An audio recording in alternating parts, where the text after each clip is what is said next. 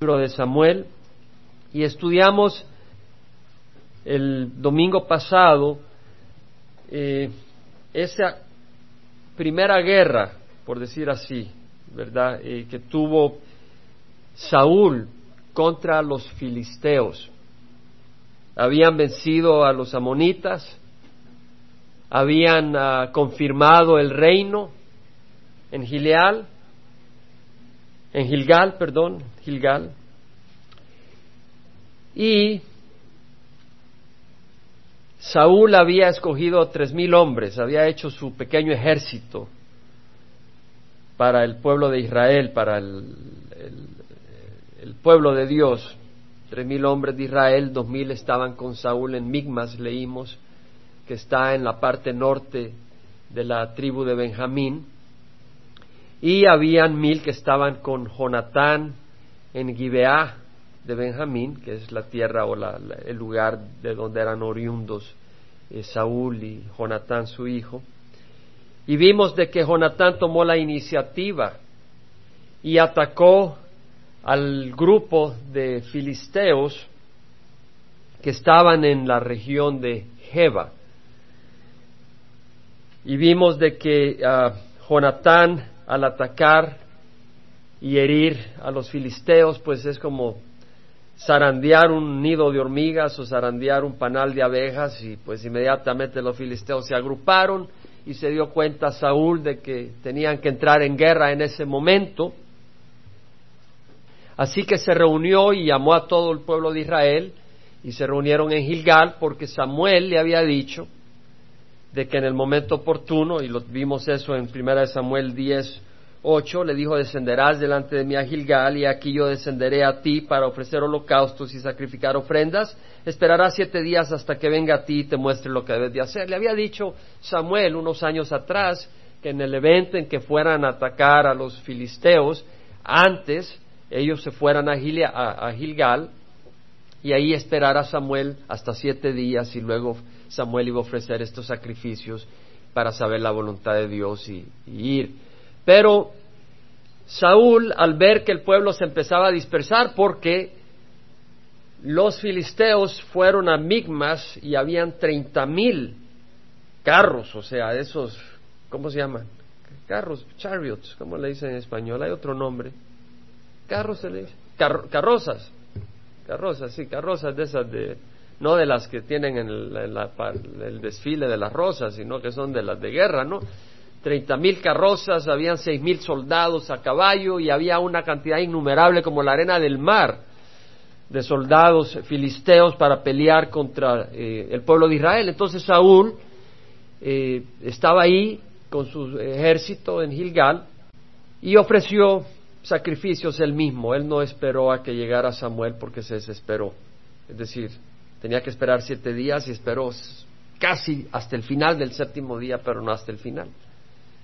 Y entonces él se, aceleró porque él empezó a ver de que pues eh, la gente de Israel se empezaba a ir asustado, afligidos, ahí en Gilgal al ver eh, de que había habido un ejército tan grande y también al ver de que eh, Samuel no venía y al ver que pues los filisteos estaban reunidos en, en Migmas. Entonces él, del miedo dijo, no, voy a ofrecer sacrificio en este momento para, para lograr la bendición de Dios. Pero, ¿sabes qué? Ah, de nada sirve invocar a Dios si estás en desobediencia.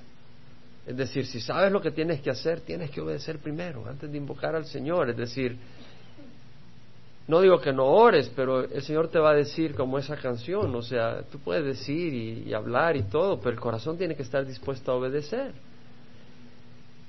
Y eh, Saúl pues fue y eh, invocó al Señor, cumplió, y sacrificó ahí, pero estaba en desobediencia. Lo que tenía que hacer era obedecer, no, no, no hacer eso. Pero Samuel llegó y le dijo, ¿sabes qué? Debías haber esperado. Y por no haber esperado, ahora el reino se va a quitar de tu mano se le va a dar a alguien que es de acuerdo al corazón de Dios y Dios había escogido a David, pero no lo removió en ese momento. Pero la importancia de la obediencia.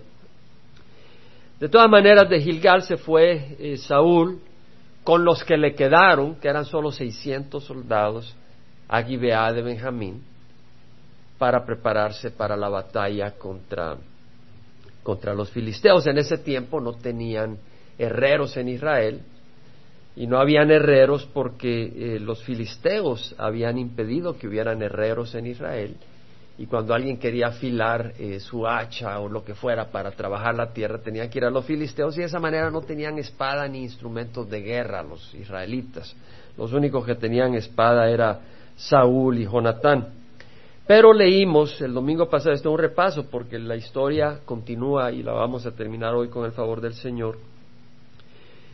Jonatán eh, caminó con su escudero, con el que llevaba su escudo, y dijo, ¿sabes qué? Dios puede salvar con pocos o con muchos. Dios no necesita muchos para rescatar y, darnos la victoria.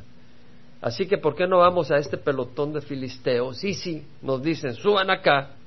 Quiere decir que Dios nos los ha entregado y subimos y los atacamos. Porque Dios no necesita muchos para vencer. O sea, vemos que Jonatán era un hombre de fe, un hombre valiente. Y el escudero le dice, está bien lo que tú quieras, vamos juntos. Y cuando salieron y se le mostraron a los filisteos, le dijeron, ven acá. Si le hubieran dicho, llegamos allá, Jonatán dijo, quiere decir que Dios no nos lo está dando y acá nos quedamos. Pero los filisteos le dijeron, suban acá. Salieron las ratas de la cueva. O sea, no dijeron así literalmente, pues están diciendo, salieron los israelitas de la cueva. Entonces, Jonatán dijo, el Señor nos lo está entregando. Y en vez de estar temblando, subió con su espada, empezó a subir, porque había que subir una, un lugar inclinado, rocoso, y lo mismo el escudero detrás de él, y de ahí empezó a matar a los filisteos, y detrás de él el escudero los remataba. Terminaron matando a veinte. Y dice la palabra del Señor, en versículo 14 del capítulo 14, la primera matanza que hicieron Jonatán y su escudero fue de unos veinte hombres en el espacio de una media yugada de tierra. Y hubo estremecimiento en el campamento, en el campo y ante todo el pueblo. Es decir, tembló la tierra, hubo terremoto. Es decir, Dios participó, Dios estaba involucrado. La palabra del Señor dice que los ojos de Jehová recorren toda la tierra para fortalecer a aquel cuyo corazón es completamente suyo. Y el corazón de Jonatán era totalmente hacia Dios.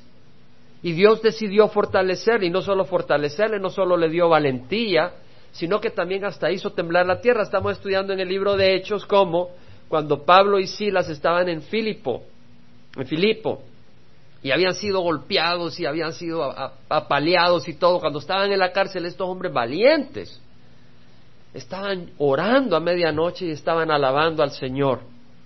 Y empezó a temblar, hubo terremoto y se rompieron las cadenas de las manos, se abrieron todas las puertas vemos que Dios participa, Dios está involucrado, no es un Dios lejano. Entonces Dios acá está participando y vemos de que hay un temblor y aún la guarnición y los merodeadores se estremecieron, la guarnición de los filisteos y la tierra tembló, fue un gran temblor. Y miraron los centinelas de Saúl en Gibeá de Benjamín, estaba a unos diez kilómetros, pero vieron a los que, a los que de este grupo de filisteos estaban huyendo y empezó a huir todo el, el, campamento de los filisteos empezaron a huir al ver de que habían muerto veinte y que además estaba temblando la tierra, dijeron, wow, el Dios de los israelitas está contra nosotros, aquí vámonos. Y empezaron a huir. Y aquí la multitud se dispersaba yendo en todas direcciones y Saúl dijo al pueblo que estaba con él, pasad lista ahora y ved quién ha salido entre nosotros. Es decir, Saúl dijo, hombre, Alguien está haciendo huir a los filisteos y no somos nosotros. ¿Quién los ha hecho huir? Veamos, pasemos lista. Y cuando ellos pasaron lista, sé aquí que Jonatán y su escudero no estaban. Hombres valientes. Ellos atacaron la primera vez. Ellos atacaron la segunda vez. Jonatán era un hombre valiente. Él y su escudero. Hombres valientes. Gloria a Dios. Saúl dijo a, Ahías, Ahías era el sacerdote, que era nieto de Finés, hijo de Elí, ya hemos estudiado quiénes son ellos, no vamos a entrar en detalle ahora, pero ahí estaba Ahías el sacerdote, y Saúl le dijo, trae el arca de Dios, porque en este tiempo el arca de Dios estaba conocido de Israel. Por supuesto que estaba en Kiriat Jearim, ahí estaba el arca de Dios y probablemente la habían llevado a este lugar para sentir la presencia de Dios en la batalla contra los filisteos.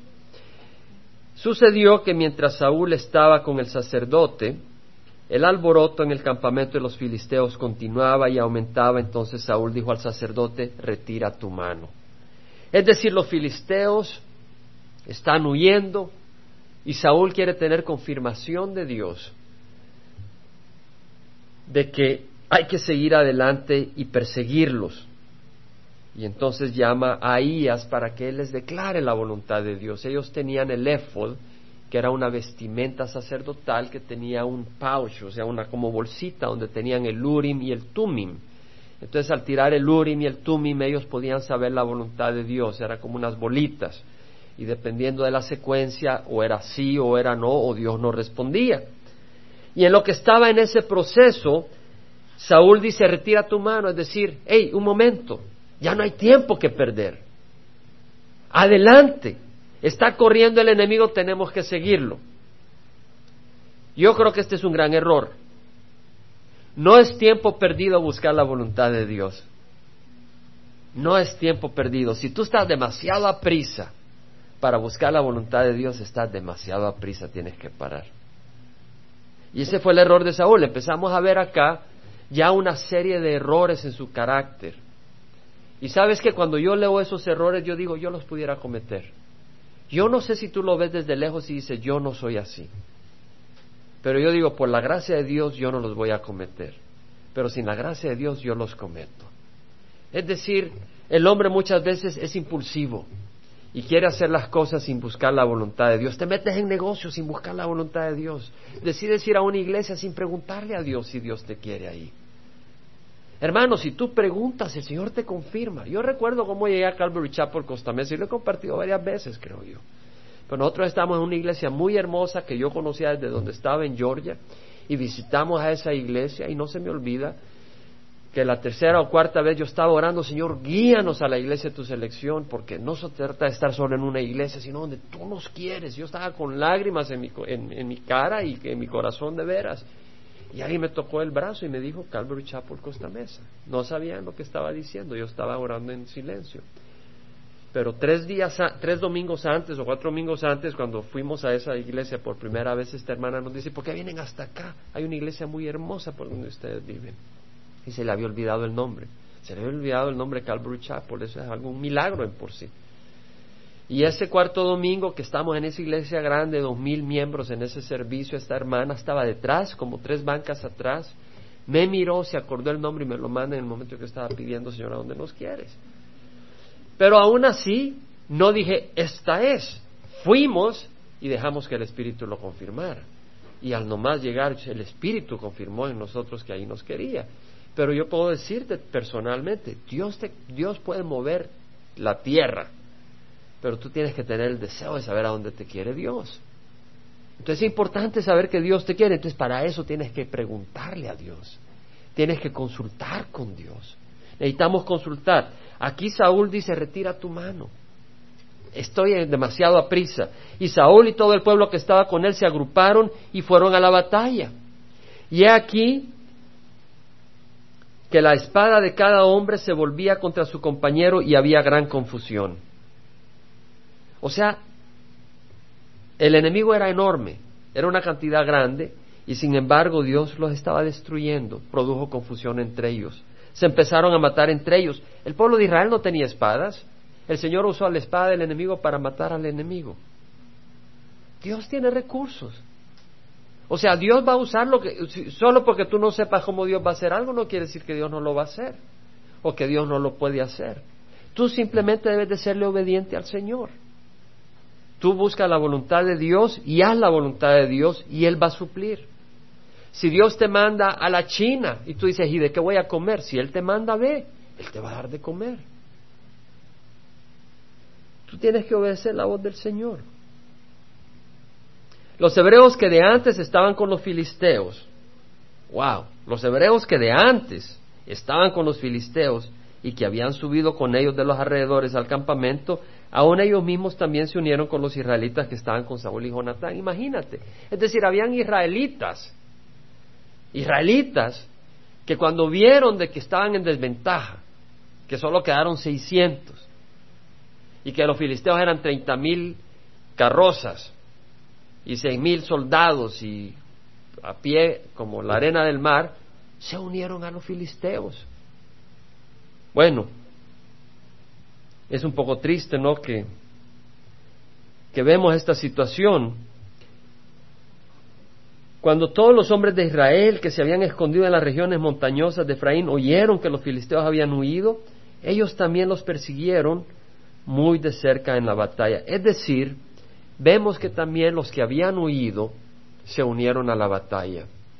O sea que cuando ellos estaban solos, cuando estaban en desventaja, ellos huyeron. Ellos no dijeron, estamos aquí para las cosas del Señor. Ellos salieron en carrera. Y el Señor nos recuerda algo, porque muchas veces vienen dificultades en la vida.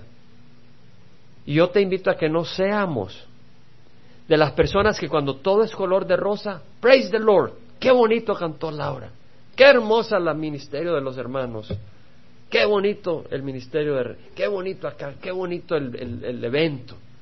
Y vienes a la iglesia todo animado y empiezan a haber problemas y no, pues yo tengo problemas con mi mujer, así que ando buscando otra mujer. O yo tengo problemas con mi esposo, así que ando en los bares buscando novio o me perdí el trabajo, así que estoy vendiendo revistas pornográficas. O sea, que no seamos de los que cambian de bando cuando cambian las circunstancias. El Señor nos da una enseñanza según de Timoteo al respecto. En capítulo 2 nos dice, palabra fiel es esta, que si morimos con Él, también viviremos con Él. Si perseveramos, también reinaremos con Él si perseveramos. Si le negamos, Él también nos negará. El Señor te va a negar. Si tú lo niegas, Él te va a negar. Esa es la palabra de Dios. Y si somos infieles, Él permanece fiel. Es decir, porque un hermano se ha usado por el Señor y de repente resulta infiel, no por eso Dios va a dejar de ser fiel con su iglesia. Dios va a ser fiel contigo siempre. Porque Él no se puede negar, ese es su carácter, la fidelidad. Pero, recuerda, si tú le niegas, Dios te va a negar. Si tú te avergüenzas de Jesucristo, Jesucristo se va a avergonzar de ti. Si tú te avergüenzas de Jesucristo en el trabajo, Jesucristo se va a avergonzar de ti ante la gloria del Padre. Si tú te avergüenzas de Jesucristo ante tus amigos, Jesucristo se va a avergonzar de ti ante el Padre. Pero si tú mueres con Él, vivirás con Él. Y si tú perseveras, reinarás con Él. Reinaremos con el Señor. Reinaremos. Comeremos de la mesa del banquete celestial y estaremos con nuestro Señor en posiciones de autoridad y más que nada como nuestro Señor Jesucristo, nuestro hermano mayor. Es importante que nuestra vida no sea una religión vacía, sino una relación. Saúl no se preocupó por saber la voluntad del Señor, estaba con mucha prisa. No es el carácter de Jesucristo. Jesús dijo, yo no puedo hacer nada por iniciativa mía. Como oigo, juzgo, y mi juicio es justo porque no busco mi voluntad, sino la de aquel que me envió. Entonces busquemos la voluntad del Señor. Seamos fieles, perseveremos en las buenas y en las malas. Bueno, libró Jehová a Israel en aquel día, y la batalla se extendió más allá de Betabén, que está al oriente, al oriente de Migmas está al oriente de Betabén, Betabén probablemente al oriente de Betel. Vemos que los hombres de Israel estaban en gran aprieto aquel día porque Saúl había puesto al pueblo bajo juramento. O sea, vemos la batalla, vemos de que hubo, que hubo derrota, el enemigo salió huyendo. Ahora vemos acá más el carácter de Saúl.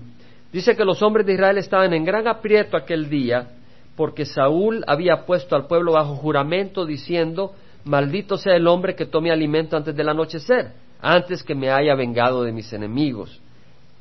Y nadie del pueblo probó alimento. Vemos acá a Saúl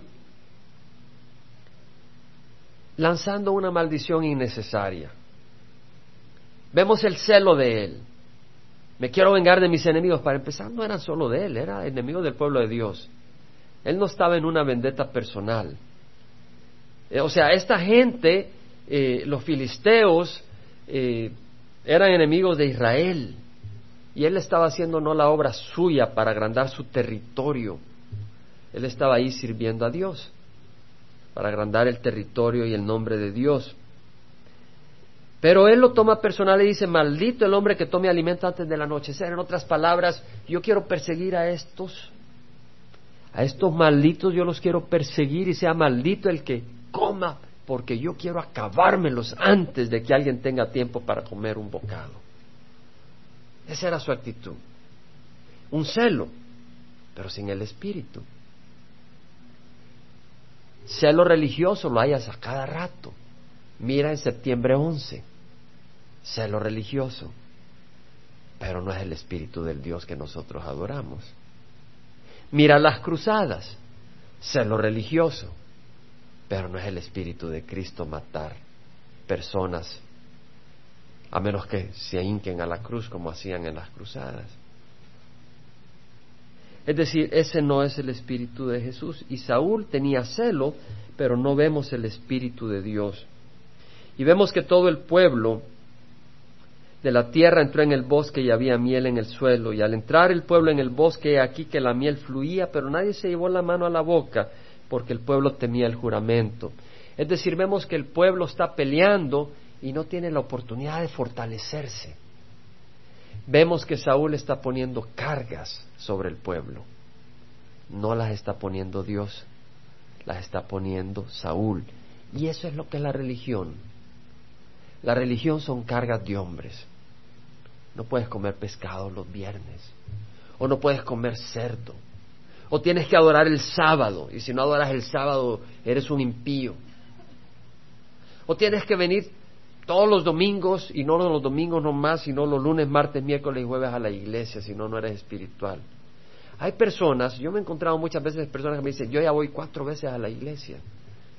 Entonces yo siento que me lo están diciendo como una medida de su espiritualidad. Pero la medida de la espiritualidad no está en cuántas veces vas a la iglesia. Por supuesto que si amas al Señor, te congregas con los hermanos y participas. Y si no vas a la iglesia, algo mal está en ti. Pero no se mide la espiritualidad de esa manera. Son cargas innecesarias.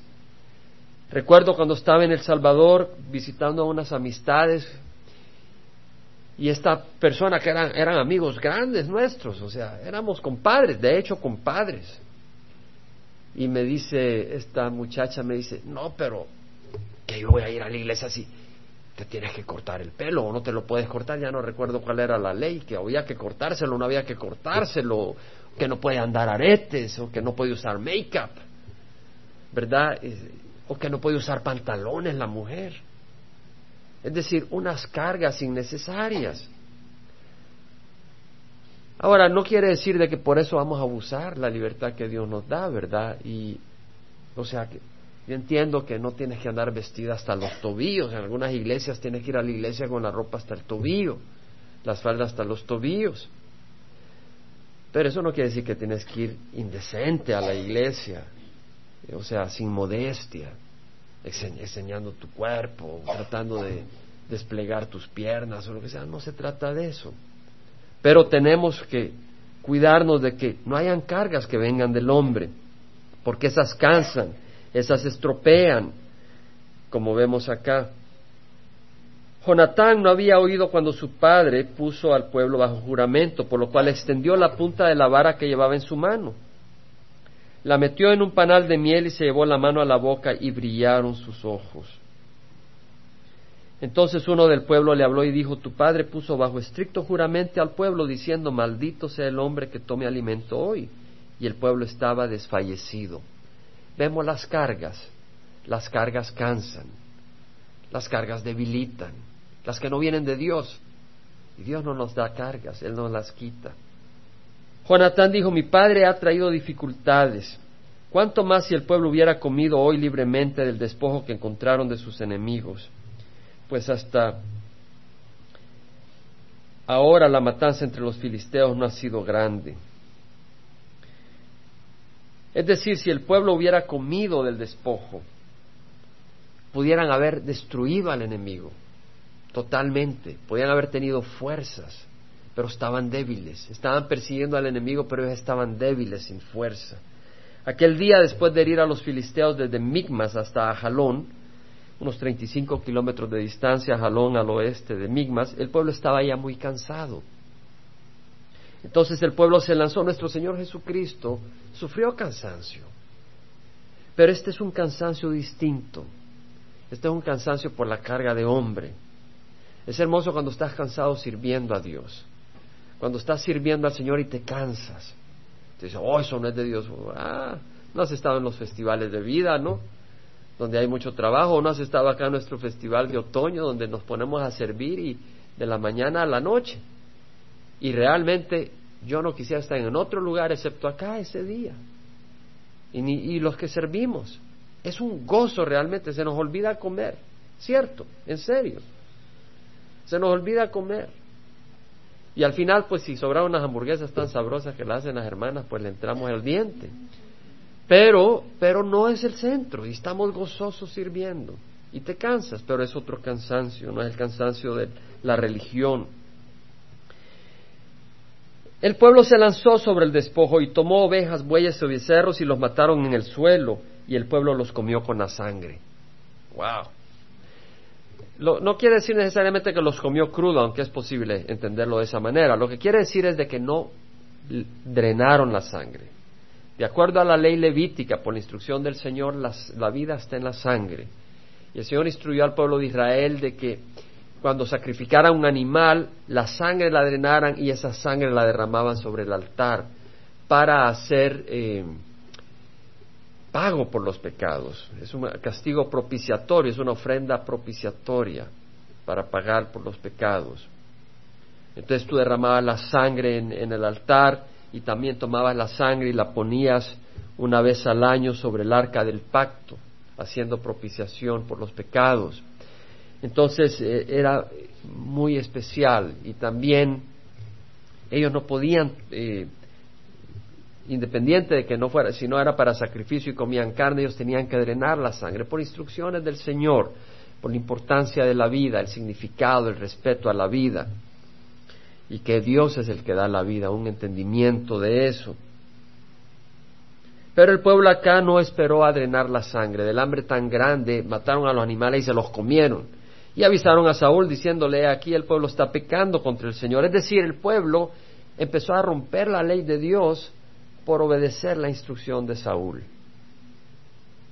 Vemos acá que el temor hacia Saúl y no hacia Dios, hacia el siervo de Dios y no hacia Dios, es un peligro. Mucha gente está en cultos, en sectas, porque el temor hacia el hombre es mayor que el temor hacia Dios.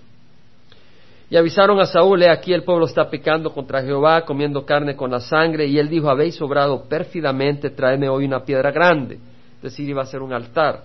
Y Saúl añadió, dispersados entre el pueblo y decirles, tráigame cada uno de vosotros su buey o su oveja, matadlos aquí comed, pero no pequéis contra Jehová comiendo carne con sangre. Y aquella noche todo el pueblo trajo cada cual su buey consigo y los mataron ahí. Es decir, Saúl mandó a traer una piedra y entonces ah, sacrificaron a los animales, drenaron la sangre de cada uno de los animales y pues comieron de acuerdo a la, ley levítica. Y edificó Saúl un altar a Jehová, este fue el primer altar que él edificó a Jehová. Entonces Saúl dijo, descendamos contra los filisteos de noche, tomemos despojo dentro de ellos hasta el amanecer y no dejemos ni uno de ellos. El pueblo estaba cansado, había comido ahora y dice, sigamos adelante. Ellos dijeron, haz lo que te parezca bien estaban siguiendo la instrucción de Saúl, pero el sacerdote dijo, acerquémonos a Dios aquí. Vemos, una vez más que Saúl no consulta con Dios en su corazón. El sacerdote le dice, hey, un momento, ¿quieres seguir a los filisteos? Consultemos con Dios. Y consultó Saúl a Dios. Descenderé contra los filisteos, los entregarás en manos de Israel, pero él no le contestó en aquel día. Es cosa seria cuando Dios no te contesta. Yo no quisiera el silencio de Dios. Me da tristeza el silencio de los amigos,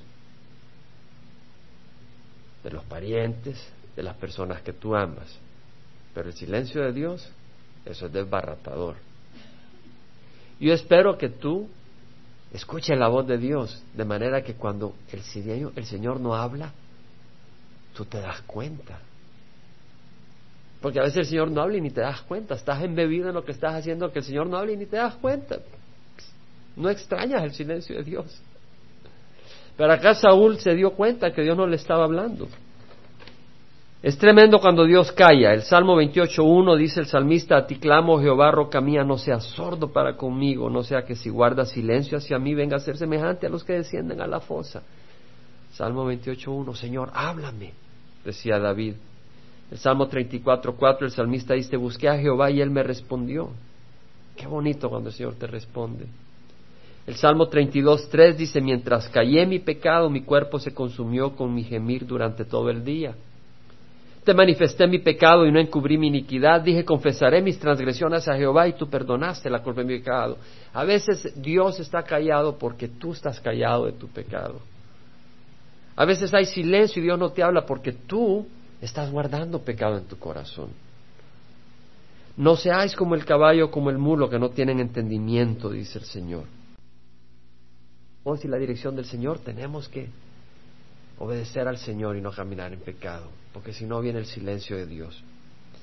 Bueno, vemos acá que el Señor no le respondió, hubo silencio.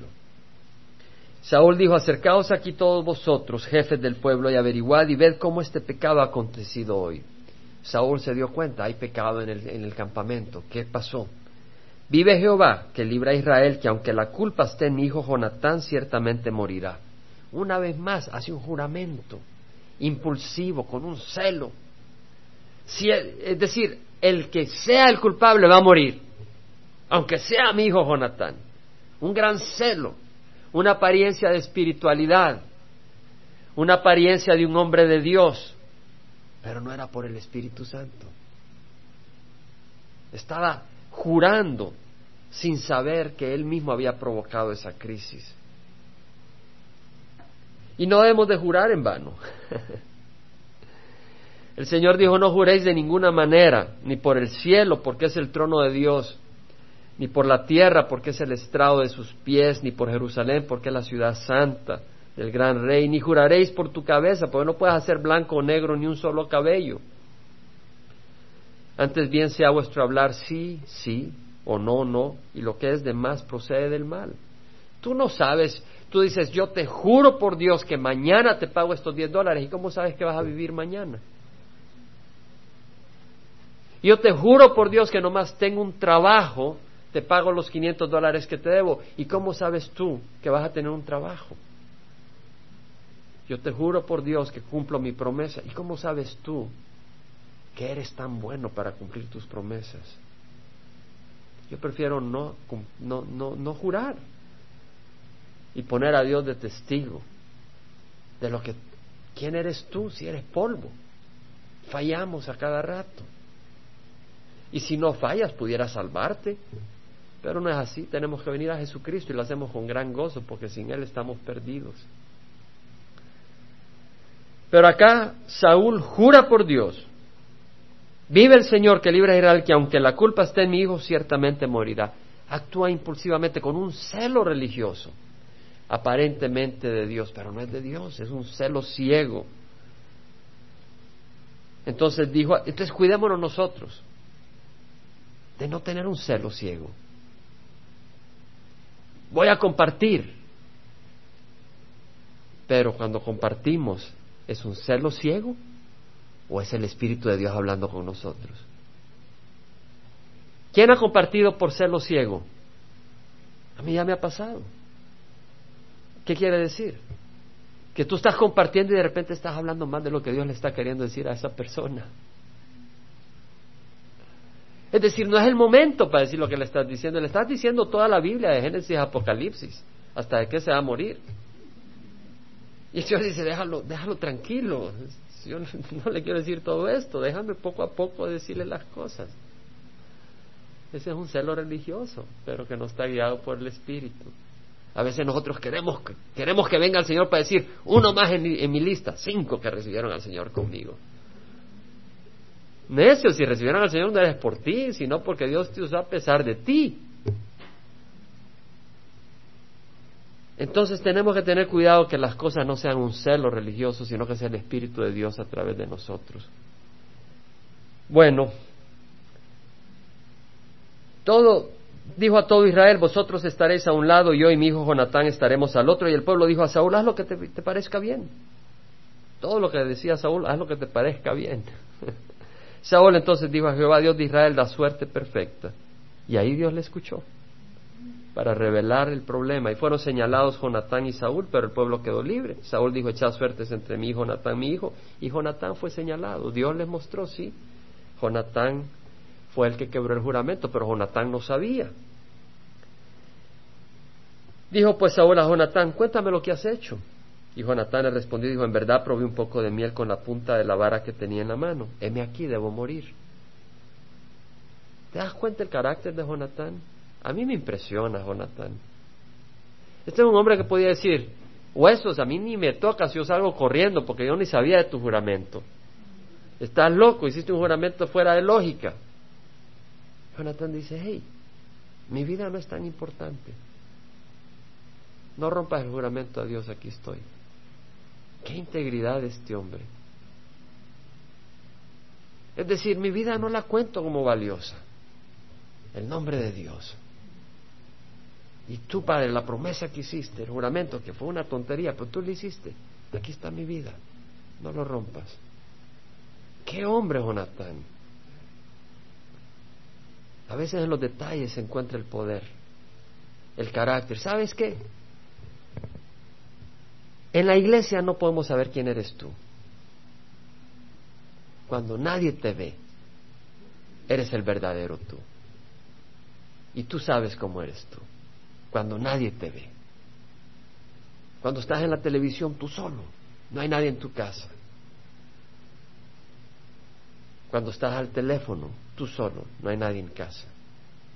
Cuando estás en el trabajo, un sábado, y no hay nadie ahí, tú vas y tienes que hacer tu trabajo, y nadie te da, se da cuenta realmente a qué horas entraste o a qué horas saliste.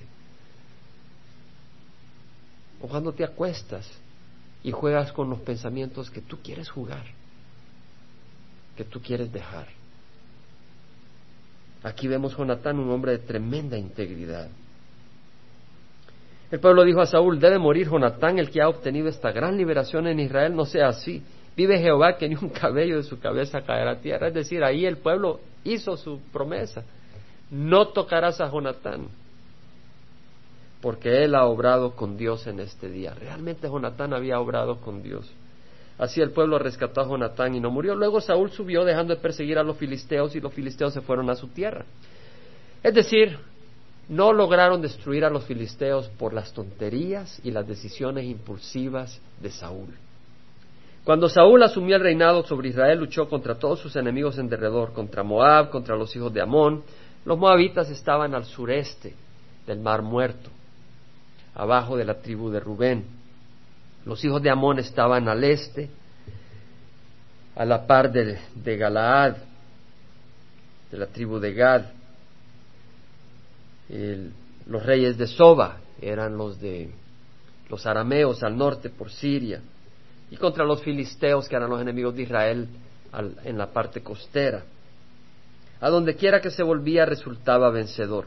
Dios, sin embargo, le daba victorias a Saúl porque él era el ungido de Dios, era el rey que Dios había tenido ahí para su pueblo. Y Dios venció.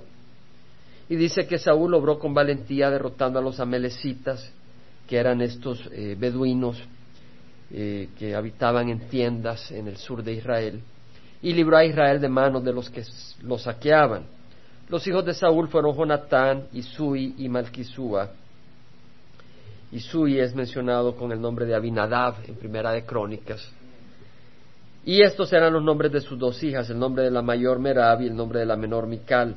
El nombre de la mujer de Saúl era Ainomam, hija de Ahimas, y el nombre del jefe de su ejército era Abner, hijo de Ner, tío de Saúl.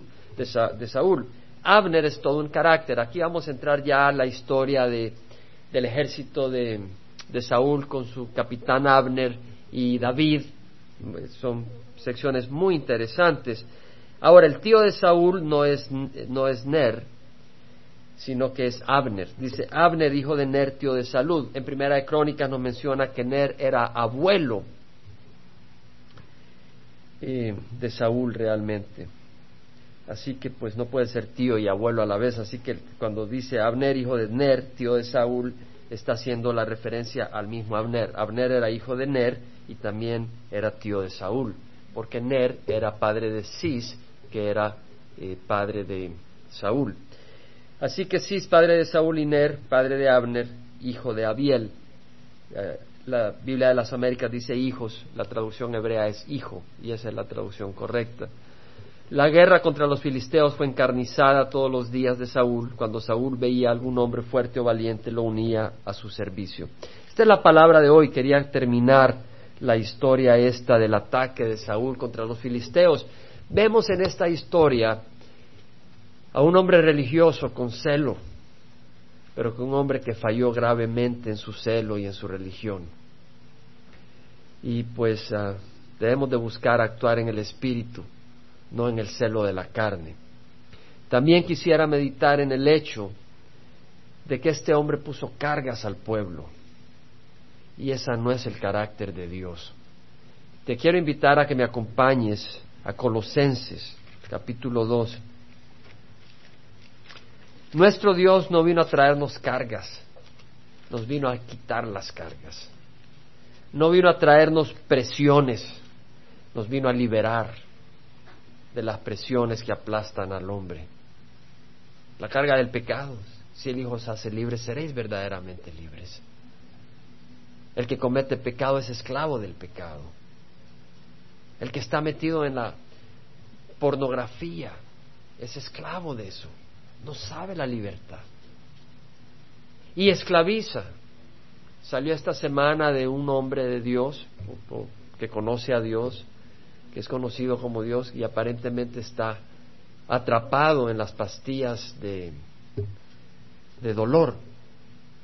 O sea, cuando le hicieron una operación, él tuvo que tomar pastillas de esas que tienen tranquilizantes fuertes y él quedó atrapado a eso. Y confesó públicamente ayer o anteayer, que, el viernes, que tenía que que ir a una clínica e internarse 30 días para que lo libraran. Es decir, cayó, ¿verdad? y empieza poco a poco. Tú empiezas, es decir, el alcohólico no dice voy a tomar para ser alcohólico. Empieza con un trago y le gusta y ya después se lo echa cuando se siente desanimado. Peligroso si tú tomas porque te sientes desanimado ya después necesitas dos.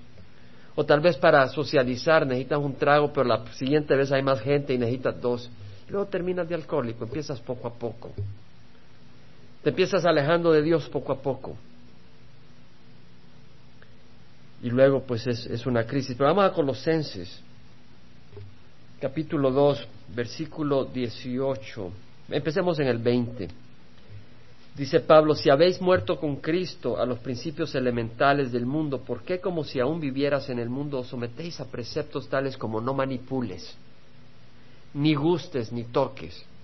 Es decir, hey, no puedes comer carne cerdo. Hey, eh, no puedes... Uh, los hermanos en esta columna y las hermanas acá no pueden estar en las mismas, las mismas filas. Ah, todos los cuales se refieren a cosas destinadas a perecer con el uso según los preceptos y enseñanza de los hombres. Tales cosas tienen a la verdad la apariencia de sabiduría en una religión humana. Viene cinco veces a la semana a la iglesia. Ahora, yo estoy escuchando el caso de un hombre que perdió su esposa porque su esposa pasaba ocho días a la semana en la iglesia. ese hombre cristiano. Y la mujer supuestamente es una iglesia cristiana. Pero pasa 27 horas al día en la iglesia. Y dice, un momento, mis hijitos pequeños te necesitan. La perdió. La perdió en la iglesia. La apariencia de sabiduría en una religión humana, en la humillación de sí mismo y en el trato severo del cuerpo, pero carecen de valor alguno contra los apetitos de la carne. En la iglesia tradicional, eh, las penitencias. Pero te hago una pregunta, después de las penitencias, ¿tú tienes mayor poder contra la carne? No. Es decir, las penitencias no te hacen más fuerte en el espíritu. Y lo vemos porque mucha gente en la Semana Santa, en la Cuaresma, no comen carne, no toman vino, etcétera, pero después de la Cuaresma es un desorden. Caen en las celebraciones paganas y mundanas porque no está el espíritu, es pura religión vacía, tiene apariencia, pero carecen de valor alguno contra los apetitos de la carne. Si habéis pues resucitado con Cristo, buscad las cosas de arriba, donde está Cristo sentado a la diestra de Dios. Si hemos resucitado con Cristo, es decir, si hemos aceptado a Jesús y hemos aceptado morir al pecado y entonces vivimos una nueva vida, buscar las cosas de arriba. ¿Dónde está Cristo sentado a la diestra de Dios? No se trata de religión, se trata de buscar. Yo te hago una pregunta. ¿Estás buscando a Dios? Ya lo hallé. Sí, sí, yo sé, pero no lo uses como excusa. Pues ya lo hallé en tal cruzada y ya de ahí no tienes esa sed de buscar de Dios. De buscar la voz de Dios, de escuchar del Señor. Pon la mirada en las cosas de arriba, no en las de la tierra. ¿Verdad que es muy difícil? Muchas veces o más bien dicho, es más fácil muchas veces venir a la iglesia que vivir poniendo la mirada en los ojos del Señor. Pero yo creo que es mejor poner la mirada en los ojos del Señor. Y es la única manera de vivir el cristianismo. Si tú quieres vivir tu religión y tu fe viniendo a la iglesia, pero sin poner la mirada en los ojos de Dios y lo único que haces es ir a la iglesia, esa es religión vacía. Debemos de tener los ojos puestos en el Señor. Y cuando tiene los ojos puestos en el Señor, ya no se trata de una carga. No se trata de, de que estás aplastado. De hecho, cuando pones los ojos en el Señor, tus cargas se van. Porque te refrescas, descansas.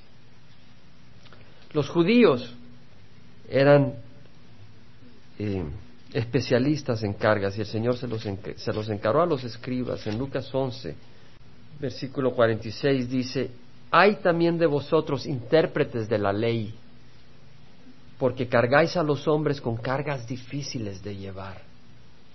Eran los hombres religiosos, estaban llenando de cargas a los, al pueblo de Dios. Y vosotros ni siquiera tocáis las cargas con uno de vuestros dedos. Entonces en la iglesia es un lugar donde nos llevamos unos a otros las cargas, donde oramos unos por otros donde buscamos amarnos unos a otros, no ponernos cargas unos a otros, sino ayudarnos. En Gálatas, más adelante, el Señor no ha venido a traernos cargas, sino ha venido a darnos libertad. Gálatas 5.1 dice, para libertad fue que Cristo nos hizo libres. Por tanto, permaneced firmes y no os somatáis otra vez al yugo de esclavitud. No seas esclavo de enseñanzas de hombres. No seas esclavo de tradiciones de hombres. Y no seas esclavo de religión. Busca al Señor. Sé siervo del Señor.